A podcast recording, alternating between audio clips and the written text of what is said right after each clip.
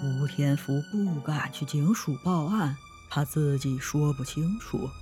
两个人一起出海，只回来了一个人，任谁都会怀疑他是凶手。他只能求助于南洋档案馆，寄希望于两位神探长官可以还他清白。听完吴天福的讲述。张海岩觉得他是真的会讲故事。张海岩应该快后继有人了，这可真是不可多得的人才，难怪他当初一眼就相中了他。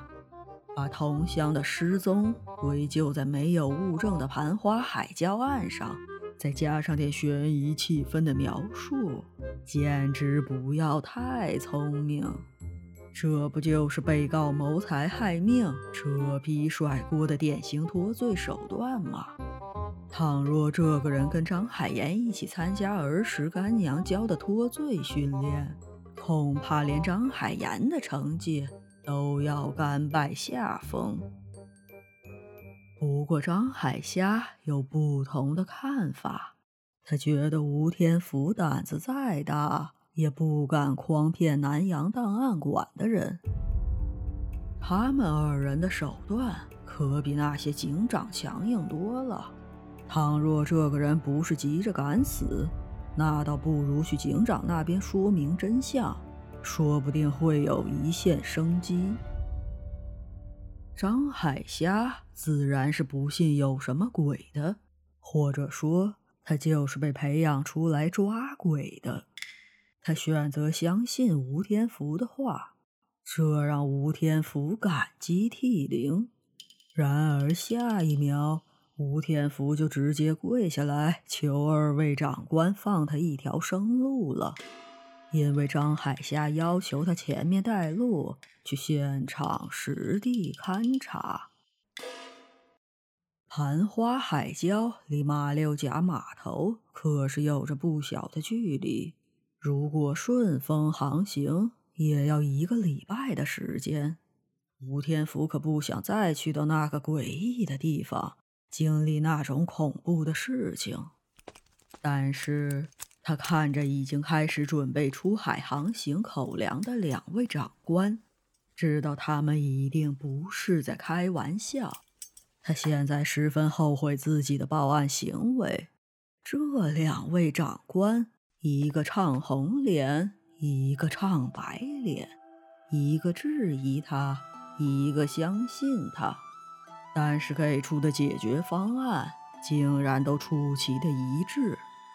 谁让他是目前唯一一个知道确切案发地点的人呢？早知道自己还要被置身于险境，他宁可只当成是酒后幻觉。最糟糕的情况。大不了认领一个过失杀人，而张海霞则告诉吴天福，只有再次去到盘花海礁，找到有力的证据，抓到那装神弄鬼之人，才能证明他的清白。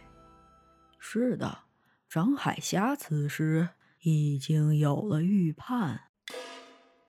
张海岩不得不佩服虾仔的智慧。先给予对方充分的信任，在拜事时讲明利害关系，最后提出解决方案，一气呵成，而且全程站在委托人的角度考虑问题，比自己当初设想的激将法确实高明许多。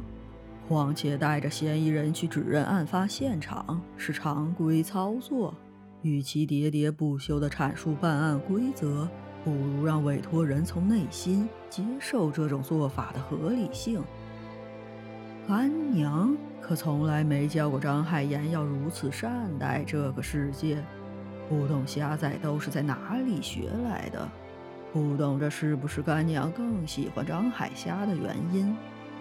不过既然目的已经达到，他张海岩也不会过多纠结。他那么会察言观色的人。难道还看不出吴天福的担心吗？只是这个人未免也太小瞧他们了。他堂堂南洋档案馆的顶级特工，难道连一个线人还护不周全？吴天福看着悠闲的二人，不紧不慢地等待在海礁附近的他的船上，仿佛是在欣赏这外海没有船舶遮挡的海天一色。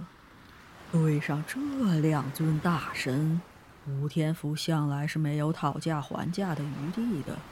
他那点小聪明，在这两位长官身上是一点都不好使。他现在只能默默的祈祷，祈祷那些鬼影不要再次出现。当晚霞散去，海面渐渐模糊起来，带着咸味的雾气果然如期而至。张海岩和张海虾立即警觉起来，再次迅速登岛查看。其实他们刚到的时候，已经登岛查看过地形，并没有发现任何异常。倒是这突如其来的雾气，让张海霞嗅到了一丝不寻常的味道。吴天福见状，立即驾着船远远地躲开，尽量躲到岛屿目力不及的地方。生怕溅自己一身血。当雾气飘到小岛之时，雾气中的影子开始逐渐增多。如果不是亲眼所见，张海岩还真想象不到，竟然会有如此魔幻的场景。只见一个一个人影，如同变戏法一样。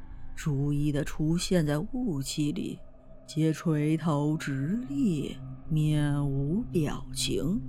与吴天福的讲述如出一辙。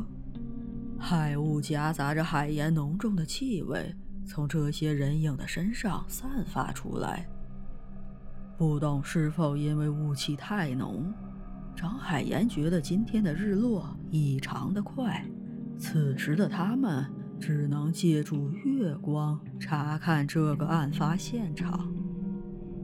这个场景确实太过诡异。张海岩二人并没有点起风灯，在搞清楚对方的手段之前，他可不想成为对方的活靶子。他悄无声息地往小岛边缘探索，发现果然有人影正在从海里爬上来。上岸之后，自动垂直站定，仿佛在参加某种仪式。这些人影仿佛是提线木偶一般，时动时静，却不见这幕后的操控者。张海岩慢慢靠近查看，发现这些人的皮肤上都裹着厚厚的一层盐痂，被海水浸泡之后。平滑的铺满全身，在月光的映衬下，似乎还微微的反着光。这种腌制手法，张海岩倒是不陌生。他知道腌咸菜、腌腊肉，可是这腌人是什么玩法？张海岩想着，看来他的线人吴天福并没有说谎。只是下一秒，张海岩就发现了垂直站立、一无生气的吴天福。张海岩心里一凉，他立即意识到自己回城的船出事了，他们被困在了孤立无援的小岛上。